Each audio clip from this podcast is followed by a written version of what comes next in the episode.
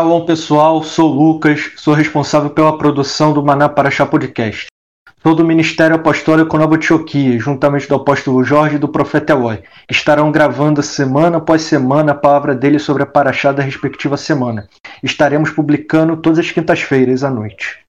O Maná Paraxá Podcast tem como finalidade alcançar pessoas que buscam aprender sobre a Torá e a restauração, e também te permitir que membros e não membros do Ministério Apostólico Nova Antioquia possam estar conectando-se com a Paraxá durante outras atividades do seu dia a dia, seja dirigindo, trabalhando, estudando ou fazendo outras atividades. Os episódios estão disponíveis em diversas plataformas de streaming. Compartilhem com amigos e familiares. Se você não é membro do Maná e quer entrar em contato conosco, siga a nossa página no Facebook, mande um e-mail que estará disponível na nossa descrição e inscreva-se no nosso canal do YouTube. Aqui para mais uma vez compartilhar com vocês mais uma Paraxá no nosso canal Maná Paraxá Podcast. Hoje nós vamos falar sobre a Paraxá Nazô. Paraxá faça o conte, contagem, e vamos dar continuidade a tudo aquilo que o Eterno tem falado para vocês. Eu, apóstolo Jorge, juntamente com o profeta Eloy, vamos estar aí compartilhando com vocês, como a cada episódio, um pouco mais a respeito dessa paraxá e de cada paraxá que tem é, a cada semana o Senhor nos desafiado a trazer algo para vocês aqui. É, nós entramos num novo livro, o livro de Bamidbar, o livro do deserto, também conhecido por números, porque ele começa falando a respeito das contagens, né, é, de fazer um censo, e o profeta já trouxe para vocês toda essa essa explicação, toda essa revelação e trouxe para vocês a importância de que, no fim de tudo, você entenda a sua identidade no reino de Deus, entenda o seu lugar. Né? Eu quero dizer também que, assim como a Paraxá, ou como o livro de Vaikra, nós dizemos que o livro de Vaikra é o livro que é o livro da graça. O livro de Bamidbar ele poderia se chamar um romance no deserto. Porque ele vai falar das nuances de um relacionamento de um povo com seu Deus, onde esse povo vai ter suas crises, crises morais, crises de muitas vezes de traição, vai ver o perdão, e você vai enxergar dentro dessa, desse contexto o amor de Deus sempre buscando o povo e preparando a noiva. Porque quando a gente chega lá no Novo Testamento e a gente começa a escutar essa expressão, a noiva sendo preparada, né? que ele vem buscar uma noiva sem ruga, sem mácula, sem defeito. Essa noiva ela começa a ser preparada aqui em Bamidbar, nesse romance. Ele vai mostrando para nós o que ele espera dessa noiva, o que ele oferece para essa noiva. Né? Então, esse, esse é um, uma história de amor, na qual nós vamos, vamos juntos com você estar tá falando sobre ela. Mas eu quero pegar o gancho daquilo que o profeta Eloy falou na paraxá anterior sobre identidade.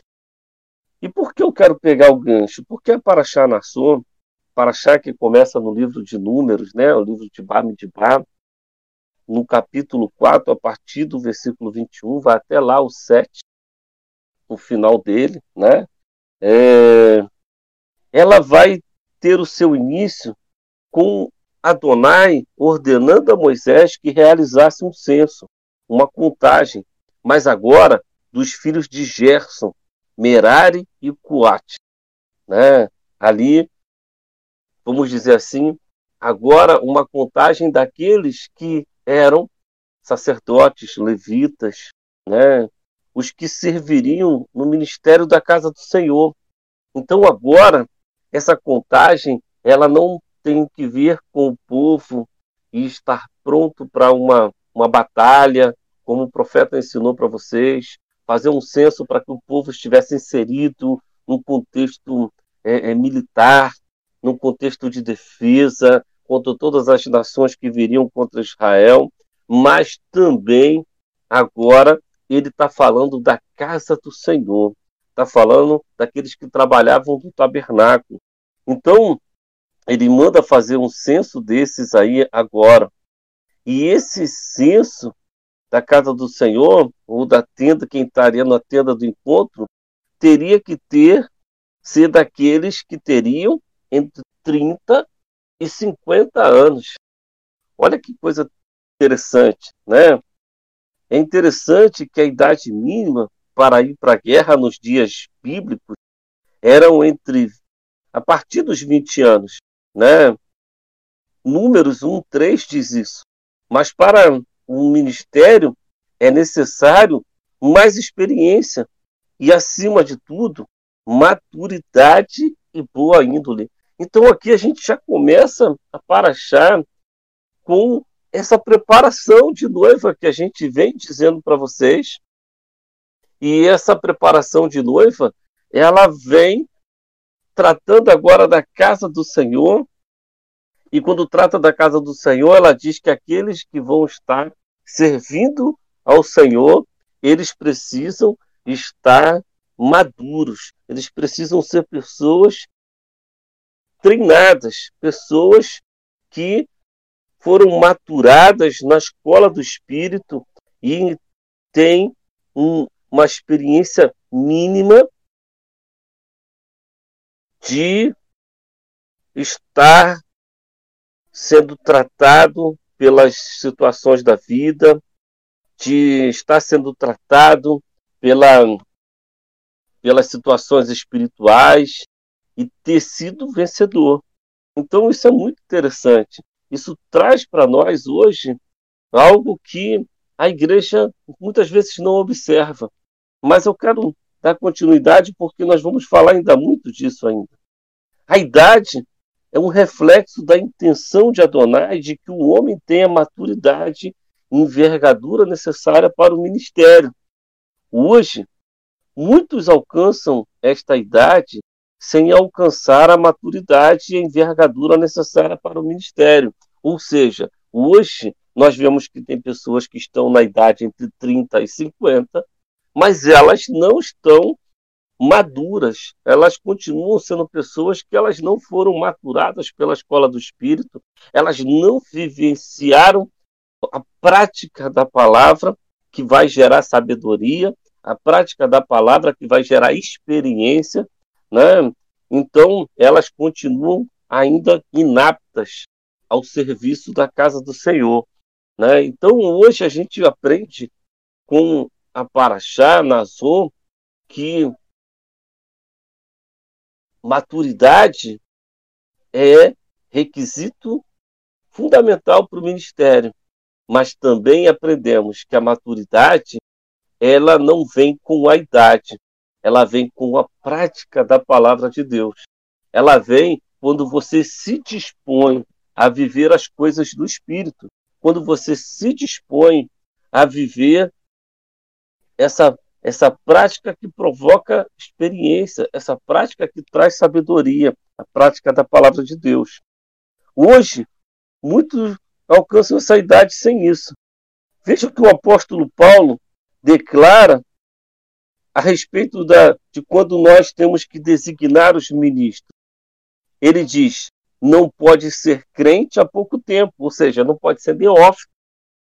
Ele diz: ele não pode ser neófito, não pode. Muitas vezes, neófito é mal traduzido, é mal interpretado, porque neófito é interpretado muitas vezes como uma pessoa nova na igreja, uma que frequenta há pouco tempo, quando na verdade a pessoa pode ter muito tempo, e a gente já falou isso aqui, através de dizer é, da idade, e ela não ter maturidade suficiente, porque a maturidade ela não chega com o tempo, ela chega com a prática, com o exercício, com o aperfeiçoamento, com treinamento, com estar disponível. E hoje, esse é um dos grandes dilemas do ministério, porque muitos gostam do título, mas poucos se dispõem a viver essa vida contínua de prática, exercício e busca.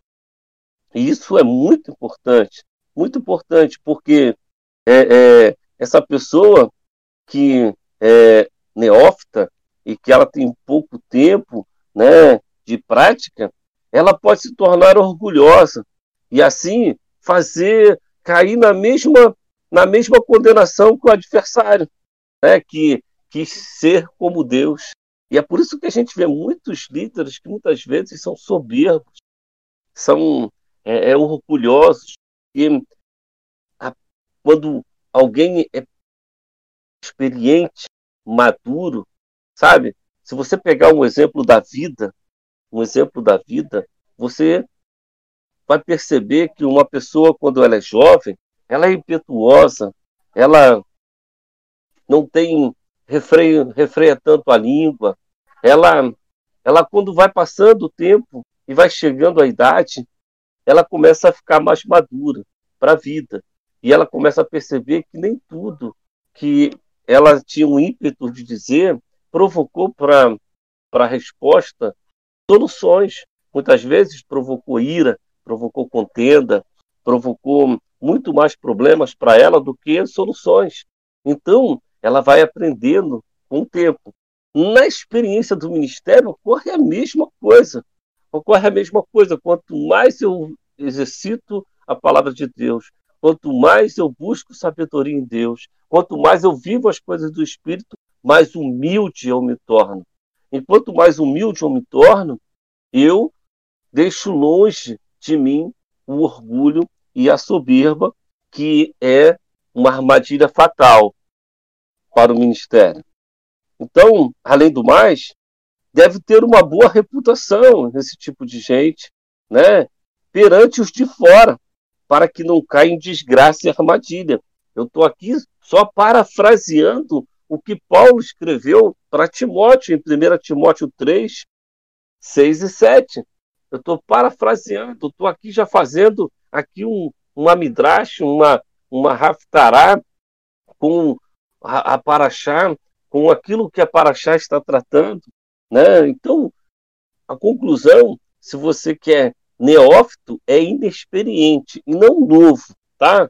Porque neo vem de novo, né? A gente fala neófito. Neófito é, é, é que tem uma nova, uma nova fé. Não, inexperiente é a melhor palavra para que você compreenda o que significa neófito.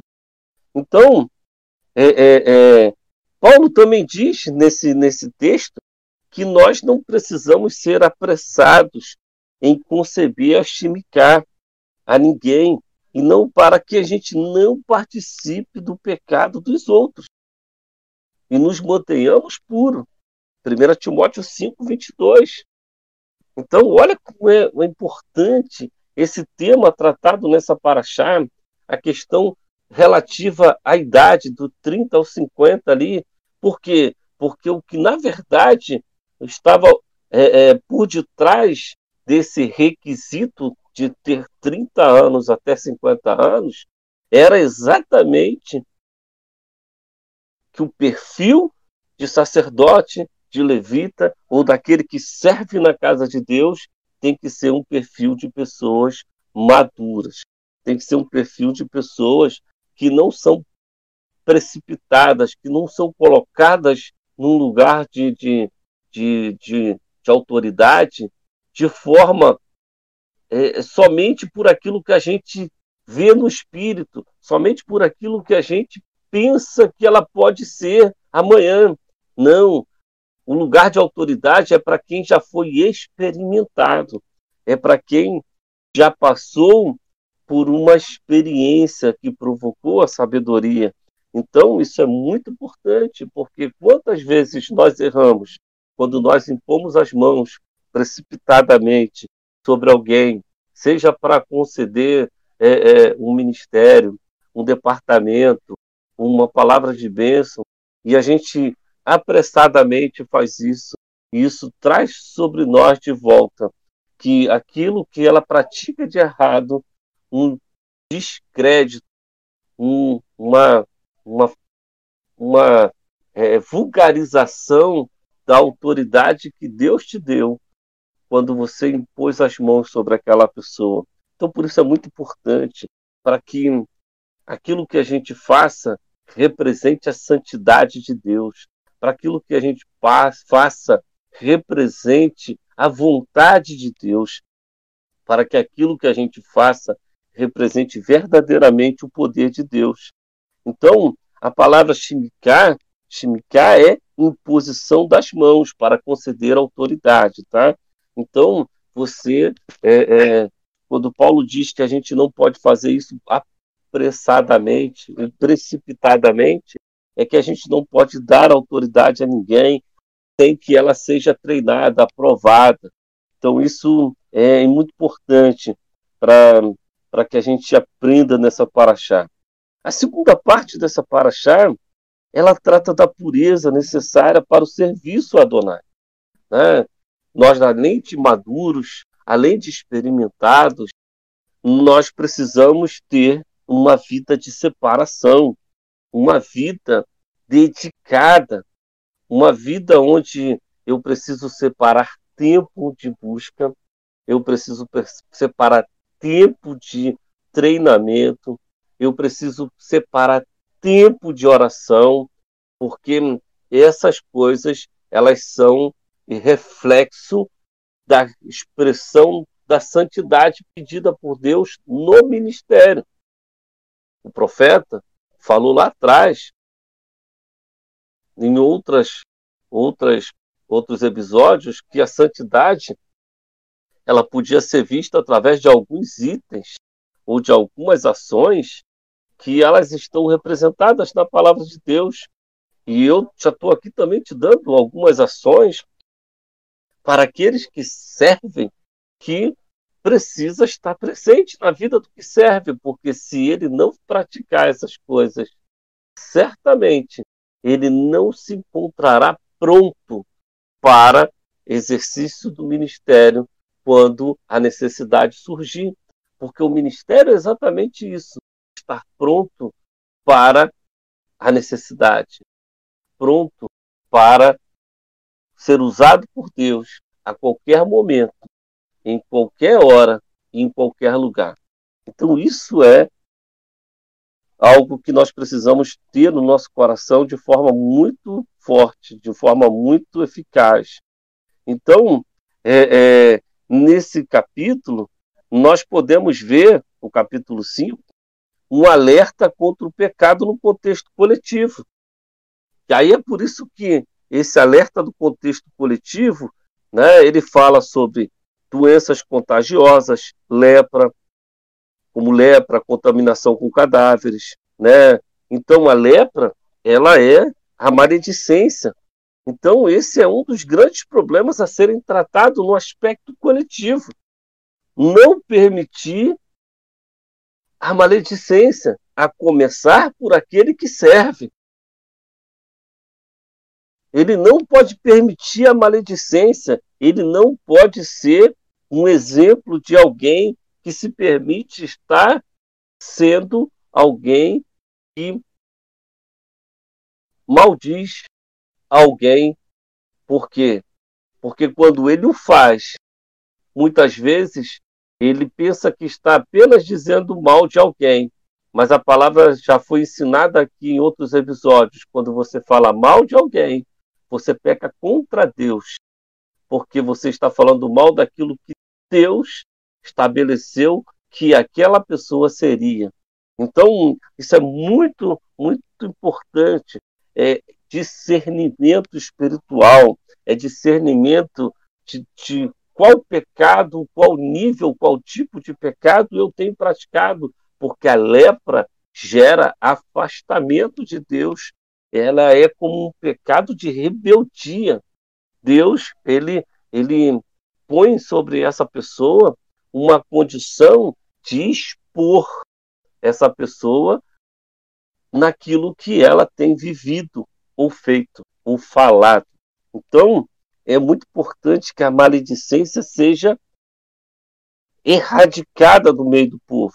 Quantas igrejas a gente vê que é, é, é, é não se impõe de ensinar sobre essas coisas e a gente vê a prática pelos corredores, pelas, pelos é, encontros e conversas que sempre há espaço para a maledicência. E a maledicência atrai a rejeição de Adonai. A maledicência atrai a maldição. Então nós não podemos permitir que esse pecado coletivo possa existir, porque onde há maledicência, há paralisia do Espírito Santo. O Espírito Santo não opera, quem opera é o espírito do diabo. Então, se você está ouvindo a gente,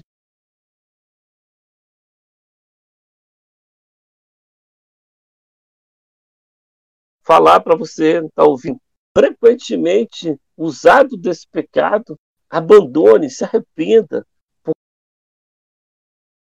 porque é, é abomina. Além de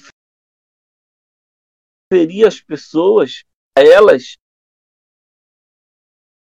a chance de se defender também faz um pecado, pratica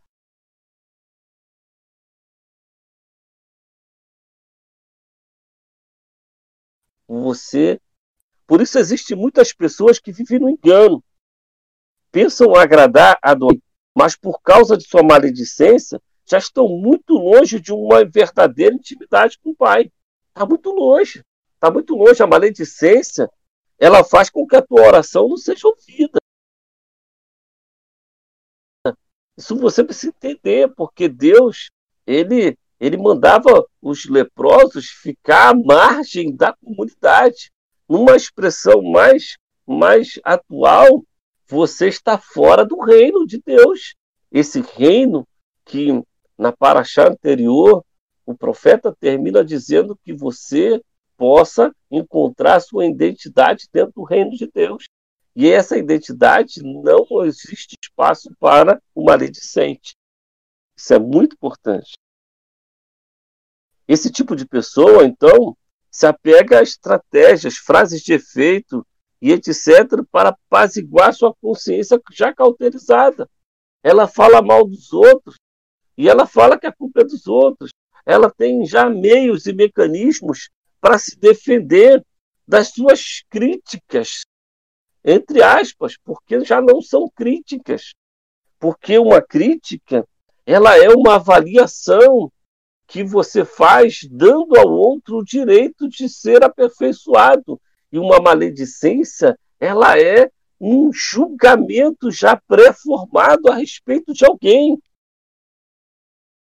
Isso é muito feio e muito, muito pesado diante de Deus. Né? E o outro ponto, contaminação com os cadáveres, a idolatria, a feitiçaria, um envolvimento com, com, com as trevas, né? E ele está dizendo, afaste-se dessas coisas. Né? Outro tema tratado nessa paraxá são os irmãos usurpadores, tá?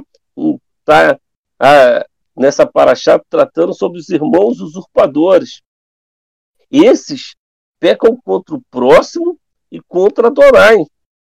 Seu arrependimento deve ser acompanhado de restituição tá? Lucas 19, 5 a 9, vai tratar dessa questão.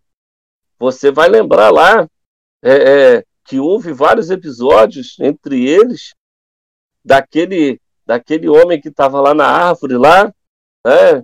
e Yeshua diz que vai comer na sua casa, e quando Yeshua está com ele, ele diz: Olha, se eu defraudei alguém, eu vou restituir ele estava, na verdade, compreendendo o que a Torá já havia ensinado a ele há milhares de anos. Que a defraudação tem que vir acompanhado de restituição. Quantas vezes nós defraudamos as pessoas e não restituímos? Por exemplo, a maledicência é uma defraudação. Você pede perdão para a pessoa que você fala mal quando você descobre que aquilo que você disse a respeito dela não é bem aquilo que você falou? Quando você percebe que você só falou porque você estava irado ou que você não concorda com o posicionamento daquela pessoa, mas não concordar com o posicionamento daquela pessoa não significa que ela esteja cometendo algum erro ou algum pecado, e por isso não há espaço para que você use de maledicência. Você vai lá restituir essa pessoa? Se não, isso é o que trata nessa paraxá, porque porque ela trata de uma noiva que está se preparando. E se você quer ser noiva do Cordeiro, se você quer ser alguém que tem identidade do reino de Deus, se você quer viver uma vida de intimidade com Deus, se você está lendo esse livro de um romance com Deus, você precisa acertar e alinhar a sua vida segundo os padrões de Deus, para que você possa se aproximar dele cada dia mais e ele possa se revelar para você de forma poderosa e tremenda. Então, se a restituição não for possível, porque você, é, é, no caso ali da literalidade da, da letra, se a restituição envolve dinheiro, posses e não é possível, você deve abençoar a pessoa de alguma forma. Sabe? Às vezes a gente faz as coisas, mas a gente não restitui. A gente não restitui. Isso é muito importante. Outro tema tratado nessa paraxá é o voto do nazireu, o nazireado, o netzarim. O nazireu tinha que se abster de três coisas: cortar o cabelo, né? Isso a gente lembra logo, né? porque a gente lembra da história de Sansão, que tinha ali a sua força vinculada ao voto do nazireado, ao seu cabelo, beber vinho e tocar no cadáver. Então eram três coisas que o nazireado ele requeria daquele que fazia esse voto, e muitos homens da palavra fizeram esse voto. Há aqui uma alusão a três lições pensamento, ação e palavra, tá? Você ali pensamento ali dentro da questão do cabelo, a ação dentro do, da questão do vinho e a palavra trazendo o aspecto da separação, da aliança, dos princípios, dos valores, tá? É algo que eu vou deixar aí para você esquadrinhar na tua casa um pouco mais, porque eu também quero deixar espaço para que o profeta também vá trazendo outros comentários e você também tem espaço de buscar mais de Deus, porque o que é o objetivo maior meu do profeta é fazer você esquadrinhar pouco mais, se despertar a buscar mais na palavra de Deus. Amém? Então, outro tema é o Birkat Kohanim. O que é o Birkat Kohanim? O Birkat Kohanim é a bênção araônica. Está né? Tá ali em números 6, 24 a 26. E esse Birkat Kohanim é muito importante, ele é muito utilizado nos dias de hoje. E eu vou fechar essa minha primeira parte da Paraxá falando sobre essa Birkat Kohanim, porque a gente vai ver que no final Deus diz para Moisés que é desse modo que eles devem aplicar o nome dele ao povo de Israel, para que ele os abençoe. Então, isso é tremendamente importante.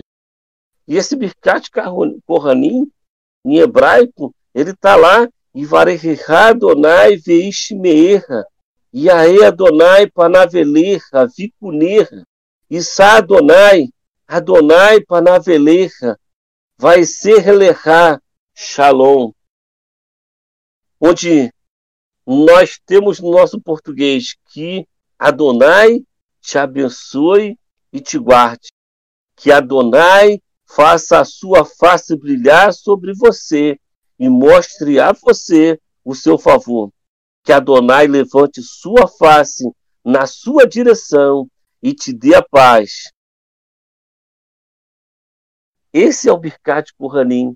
E através dessa oração, ensinada por Deus, pelo próprio Deus, para Arão e seus filhos e seus netos e os sacerdotes e os levitas, e que aqui ela é mencionada de novo, era a maneira pelo qual Deus queria fazer seu nome conhecido como um Deus que abençoa e que guarda, como um Deus que se revela para você, como um Deus que está te vendo, como um Deus que está te guardando, como um Deus que está pronto para te abençoar e te dar paz. Quero fechar esse primeiro momento com essa com essa oração e passar para o profeta, para que o profeta possa continuar esquadriando junto conosco essa paraxá na sua. Shalom a todos. É, tem muito tremendo, bom. Estamos aqui de novo para estudar agora a Paraxá Nassô, que é uma Paraxá que ela é muito muito densa, muito extensa, tem vários assuntos. Aqui o Eterno continua formando em nós a, a sua identidade e ela fala sobre vários assuntos, como o apóstolo acabou de, de falar. Eu não quero estar é, tá falando nada diferente daquilo que ele falou ou, ou, em cima daquilo que ele falou. Então, é, na porção semanal né, né de Nassau, é, que começa lá em, em números, né? Bamitba é, 4, versículo 21, ele começa, é, tem tocando em vários assuntos. É, ele fala, começa com, a, com as funções do trabalho né, das tribos de levitas, né, Gerso, das tribos de Gerso e Merirá, e vai falar também um pouco da, da construção do campo e da organização das tribos, discute como o marido deve lidar com a esposa quando suspeita de fidelidade. Também aborda o teste da água amarga, que é parece uma coisa estranha, né? Quem lê vai, vai ver, é, é, mas é, é, bem interessante. Traz muito princípio também, mas não quero falar diretamente sobre isso. As leis do, dos nazireus, né? A lei para quem era nazireu e e a bem conhecida agora como o, o, o, apóstolo acabou de citar, se está em hebraico, se está em português também, a bênção sacerdotal. E eu quero citar alguns pontos. Hoje você bem bem rápido, bem preciso aqui alguns pontos eu destaquei aqui importante. Eu quero começar com o um primeiro ponto aqui, logo no começo da Paraxá, sobre as, as tribos. E no versículo 24 a 28 vai falar o seguinte: 24 a 28. As famílias de Gerson serão responsáveis pelo serviço de transporte de carga. Elas transportarão as cortinas do tabernáculo, a tenda do encontro, sua cobertura, a cobertura do couro fino acima dela e a cortina de entrada da tenda do encontro, e as tapeçarias do pátio e as cortinas da entrada do pátio junto ao tabernáculo e a volta do altar, com as cordas e todos os utensílios necessários para o seu serviço. Eles devem realizar o trabalho ligado a essas coisas. Arão e seus filhos supervisionarão toda a obra de transporte das cargas e os serviços dos clãs de Gerson, e designarão quem transportará. O que? Esta é a forma pela qual as famílias de Gerson servirão a tenda do encontro. Elas estarão sob a direção de Itamar, o filho de Arão, sacerdote. Bom, essa é a designação especificada, item por item, o que a tribo de Gerson né, teria que, que fazer. Né? A tribo não, desculpe, a família de Gerson teria que fazer. E logo depois, no 29, no 29 a 33, vai especificar o que a família de Merari é, faria. Né? Eu vou ler aqui, do 29 ao 33. Quanto aos descendentes de Merari, faça um censo de acordo com seus clãs e famílias, e todos entre 30 e 50 anos, todos os estarão nos grupos realizando a obra de serviço na tenda do encontro. O serviço pela tenda do encontro será transportar armação, barra de transversais, colunas de encaixe, tabernáculo, também as colunas do pátio externo, com seus encaixes, estacas, cordas e outros acessórios, e tudo que diz respeito a, a seu serviço. Designe nominalmente cargas particulares e pessoas específicas. Assim servirão a família de Merari na tenda do encontro, dirigidas por Itamar, o filho de Arão, o sacerdote. Bom, aqui o apóstolo já falou, ele fala que o sacerdote, para começar né, o seu sacerdócio, fala da idade de 30 anos, e aí a gente remete para Yeshua, que começa seu ministério também, com 30 anos. E aí vem uma, uma pincelada já aí, uma dica, Yeshua cumpriu a Torá. Yeshua começa o sacerdócio com 30 anos. Yeshua não, não veio para abolir a Torá ou veio para abolir a lei. Ele veio para dar entendimento, ele veio para dar sentido e ele cumpriu exatamente toda a Torá. Então, ele, com 30 anos, ele começa seu ministério. Aqui fala também que ia até os 50 anos, um período de 20 anos. E por que 50 anos? Porque era um serviço árduo, era um serviço pesado. E o Senhor não queria que aquele já que tivesse com uma idade, é, hoje, 50 anos não é uma idade avançada, hoje para se aposentar, a pessoa se aposenta já quase quase bem na velhice, mas o Senhor não queria que esse serviço árduo fosse fosse é, é, um peso para aqueles que seriam sacerdotes. Então, ele pula a idade de 50 anos, porque esses serviços seriam serviços pesados.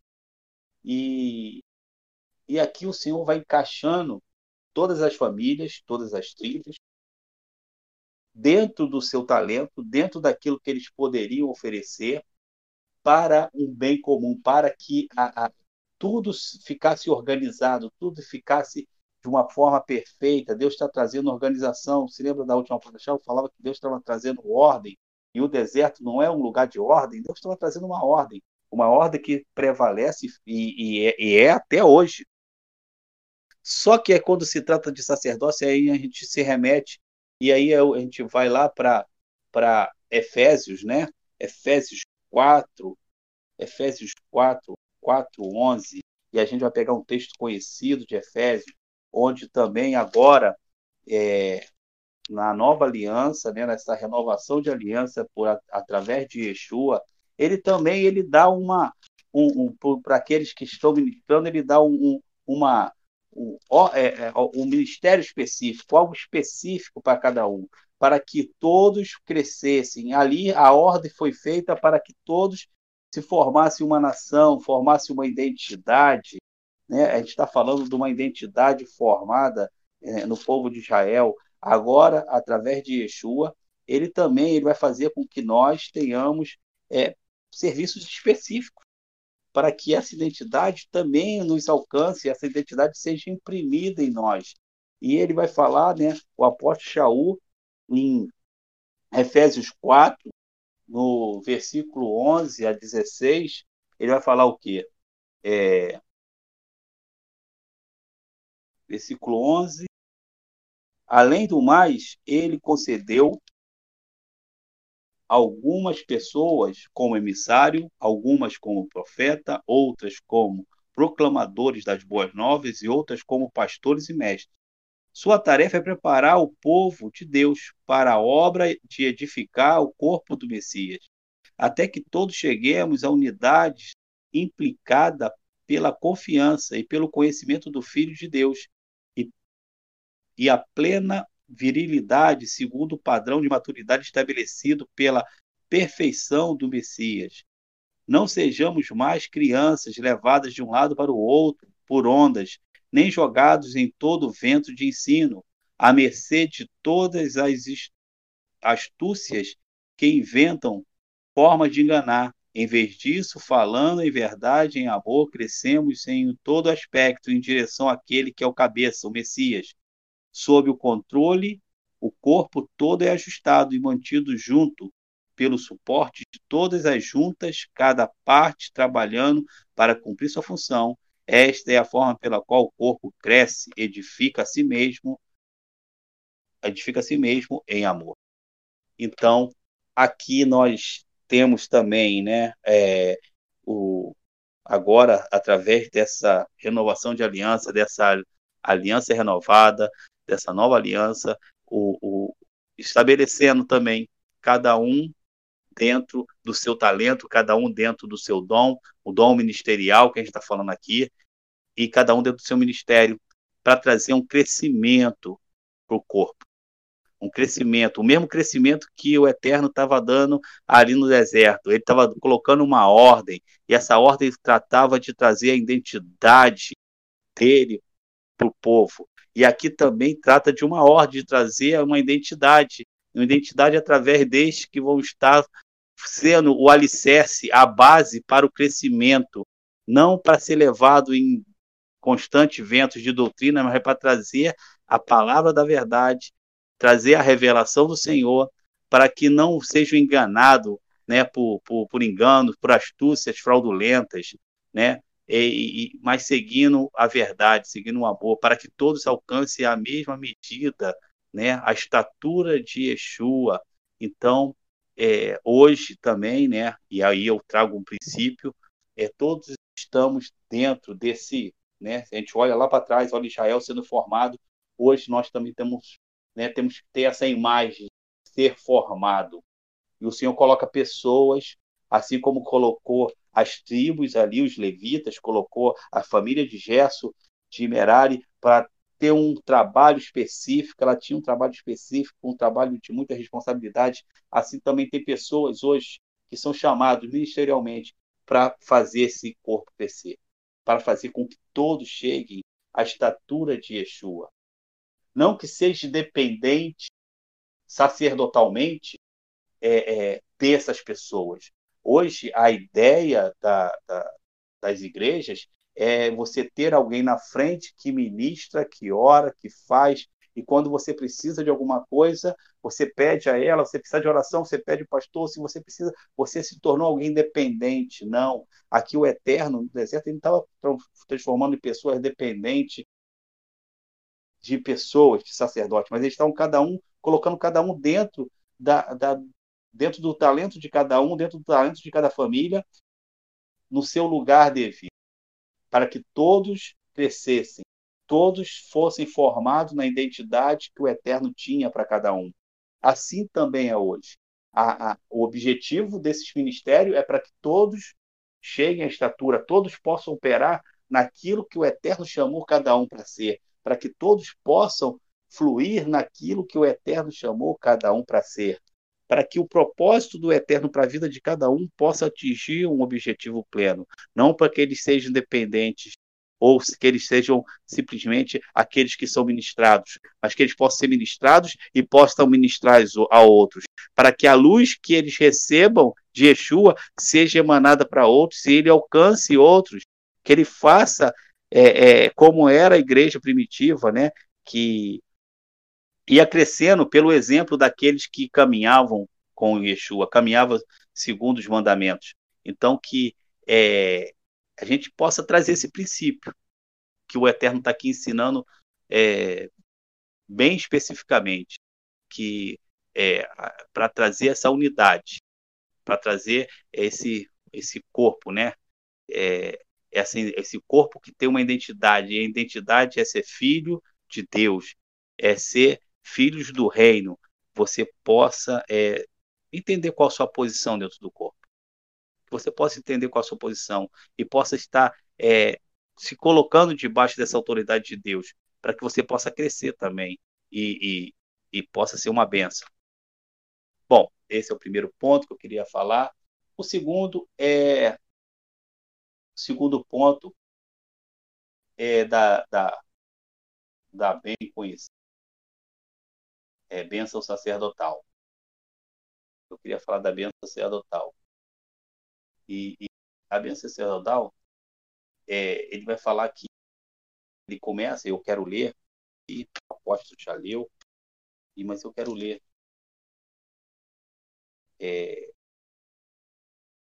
eu não vou ler em hebraico, vou ler em português, tá? É que Adonai o abençoe e guarde. Que Adonai faça sua face brilhar sobre você e mostre a você seu favor. Que Adonai levante sua face na sua direção dê, e dê paz a você. Desse modo, eles devem aplicar meu nome ao povo de Israel, para que eu os abençoe. Em algumas Bíblias está falando que o meu nome vai estar neles. Eles vão carregar o meu nome. Sabe o que é carregar, carregar o nome? É você vai ter identidade. E aqui tem algo específico. Aqui é uma bênção onde onde não é uma bênção do sacerdote, apesar de ser conhecida como bênção sacerdotal, né? É, é uma bênção do Senhor. É uma bênção do Senhor. É, tem uma posição de dedos que o sacerdote faz na hora de falar essa bênção até hoje. É, não, vocês não vão ver, está no podcast, mas é uma, uma é bem conhecida de, de um filme, né, de uma série antiga que Spock fazia. E essa essa essa posição de dedos tem a ver com com o povo questionando a Deus por que eles receberiam uma bênção que era dele, né, uma bênção do eterno para o povo, de alguém de terceiros, né, apesar de ser sacerdote, por que eles receberiam essa bênção do sacerdote e não do próprio eterno? Então, os sacerdotes faziam essa posição dos dedos unidos, né, os dois da ponta, os dois do meio e o polegar separado, para que é, simbolicamente o Senhor, a glória do Senhor, a Shekinah do Senhor se mostrasse entre os dedos do sacerdote. E, e, e dessa forma eles percebessem que essa bênção não é simplesmente o sacerdote falando, é o Senhor falando para você. E assim também é para nós. Então, essa bênção né, começa com o Senhor te abençoe e te guarde. E o que tem a ver o Senhor te abençoar e te guardar? É, aqui o Senhor está deixando claro assim que é Ele, o Eterno, que te abençoa e te guarde. Que você não tem que buscar essas bênçãos em qualquer outro lugar, com os ídolos, com os homens. É, os homens podem até te abençoar, mas eles não têm o poder de guardar, te proteger, de te manter. Eles podem até te abençoar, mas homens são falhos. E quando o homem te abençoa, você sempre vai criar um, um sentimento de dívida com alguém, dívida com, com aquilo que ele fez por você. O eterno não. O eterno é aquele que te abençoa sem cobrar nada em troca é aquele que está falando assim: sou eu que te abençoe. Não, você não tem que procurar a tua bênção em lugar nenhum. Em lugar nenhum tem uma bênção como eu tenho para você. Então, essa é a primeira parte que os, da bênção do Eterno. E ele fala a segunda, é, que Adonai faça sua face brilhar sobre você e mostre a você seu favor. Aqui, é, vai de contraste uma, uma né, eu não vou ler a passagem, mas lá de Ezequiel 39, 22 a 27, que fala quando o Senhor esconde seu rosto. Um dos piores né, é, é, momentos que podemos passar é quando o Senhor esconde o rosto de nós.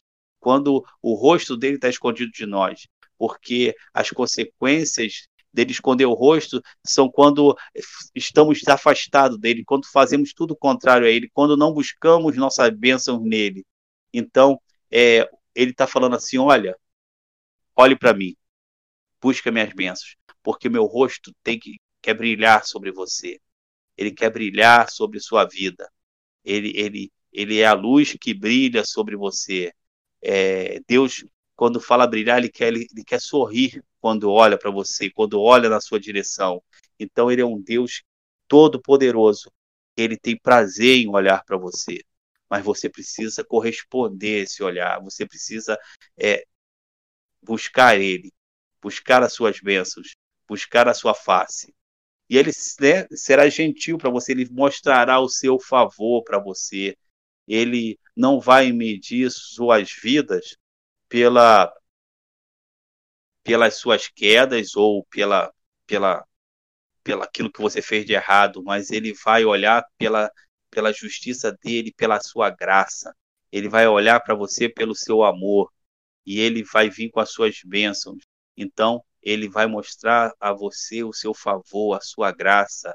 Ele, ele é um Deus que tem prazer em, em abençoar os seus filhos, em mostrar a sua graça, e mostrar o seu perdão.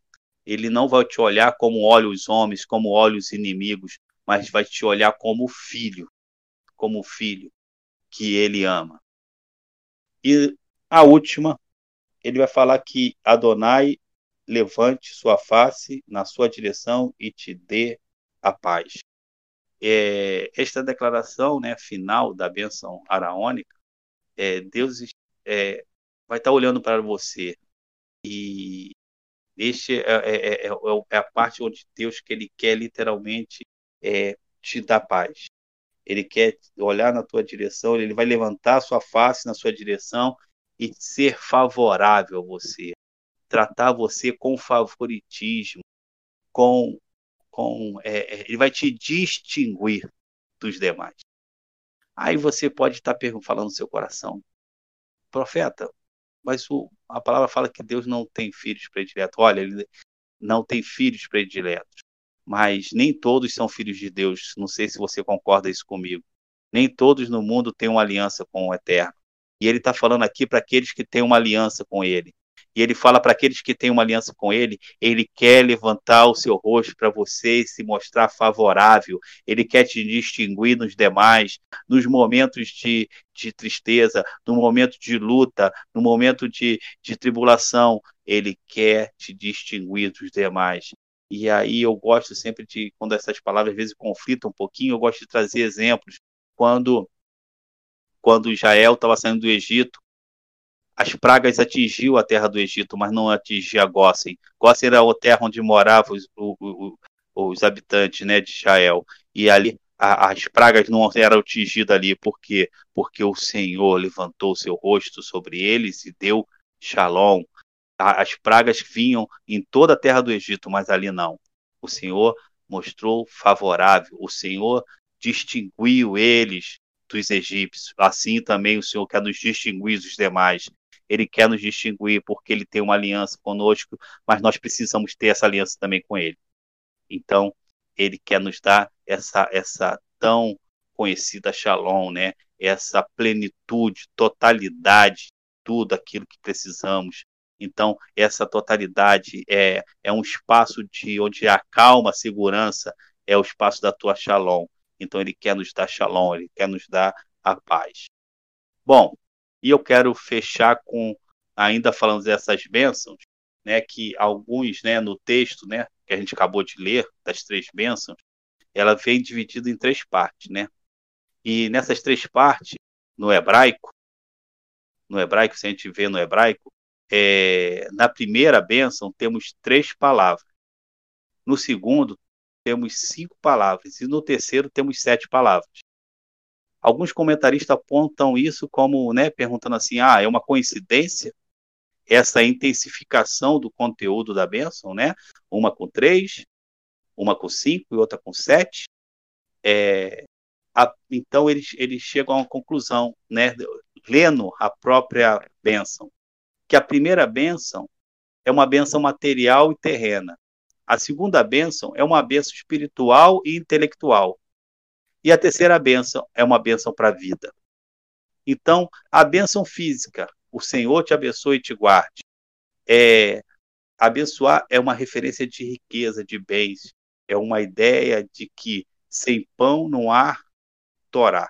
Então, manter refere-se a uma influência. É, é, ele fala quando o Senhor te abençoa e te guarda, ele quer, ele quer te falar o seguinte: olha, eu não vou te deixar passar necessidade. Eu sei que se você tem fome, se você tem sede, e eu falo fome sede física, você não consegue, é, é, por mais que você queira se concentrar em Deus, se você queira se concentrar naquilo que Deus tem para você, você não consegue. E ele está falando assim: ó, eu vou te abençoar e te guardar. É, nem, é, é, ele fala que o, o, o pão não vai, vai faltar na tua casa. Ele fala que aquilo que é necessário não, não vai faltar. E aí ele faz, você pode falar assim, ele está falando de prosperidade? Sim, está falando de prosperidade, mas prosperidade não segundo os homens pregam, mas segundo Deus.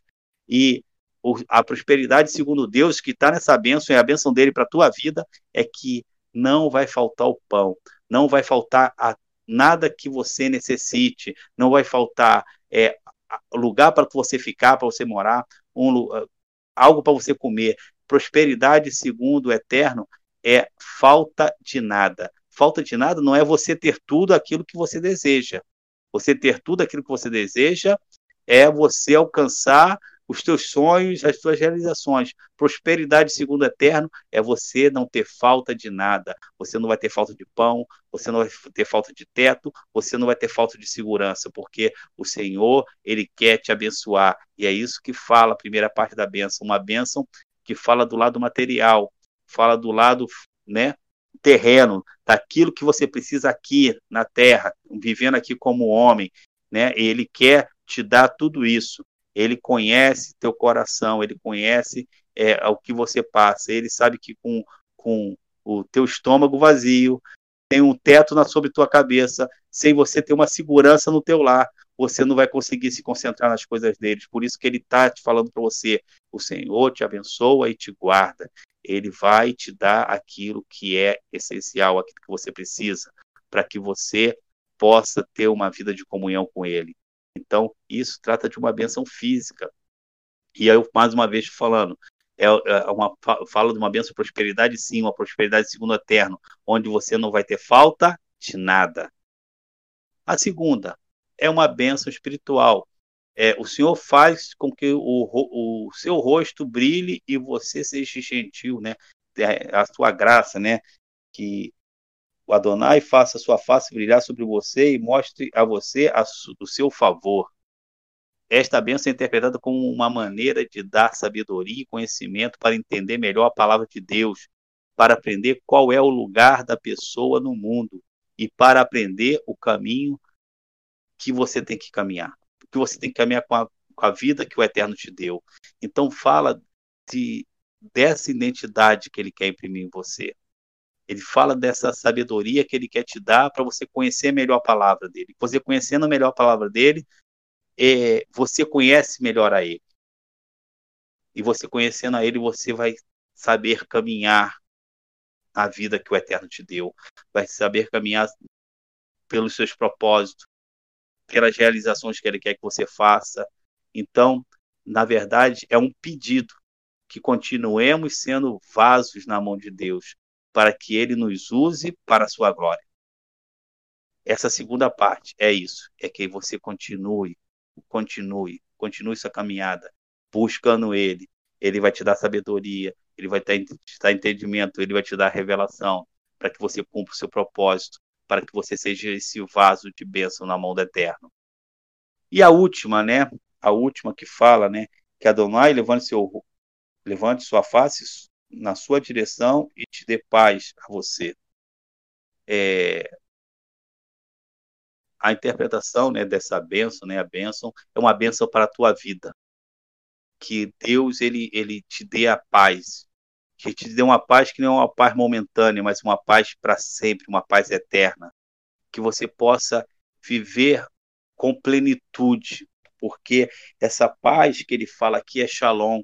E shalom é plenitude, é, é, não é, é, a palavra paz é muito é, é muito simples, não tem o significado dela é muito raso para Shalom. E o que ele quer te dar é Shalom, que ele possa ser, te dar a plenitude de tudo aquilo que ele tem para você, que você possa ser completo, você possa ser cheio nessa vida para sempre. Ele quer que essa bênção seja eterna na sua vida, não seja uma bênção momentânea, não seja uma bênção que você tem somente em alguns momentos com Ele, mas seja uma bênção, seja uma paz, uma shalom que você tenha para sempre, uma shalom eterna, uma shalom que vem do alto, uma shalom que vem do Pai. Amém? É, bom, eu falei que ia ser rápido hoje. Eu queria citar dois pontos aí que achei bem interessante nessa paraxá e, e que você possa ser abençoado. Eu vou passar de volta para o apóstolo. Apóstolo.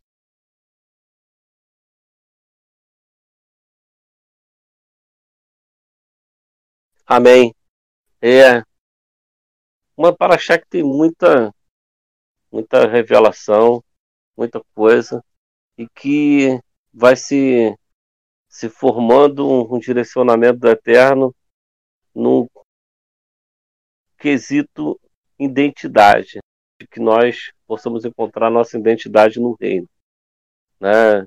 Eu também quero fechar a minha parte aqui, também trazendo, como profeta também ressaltou, essa oração que vem de Deus, que, de fato, nós possamos estar aqui orando juntos, que o Senhor te abençoe e te guarde, que o Senhor faça resplandecer sobre ti o teu rosto e te dê shalom.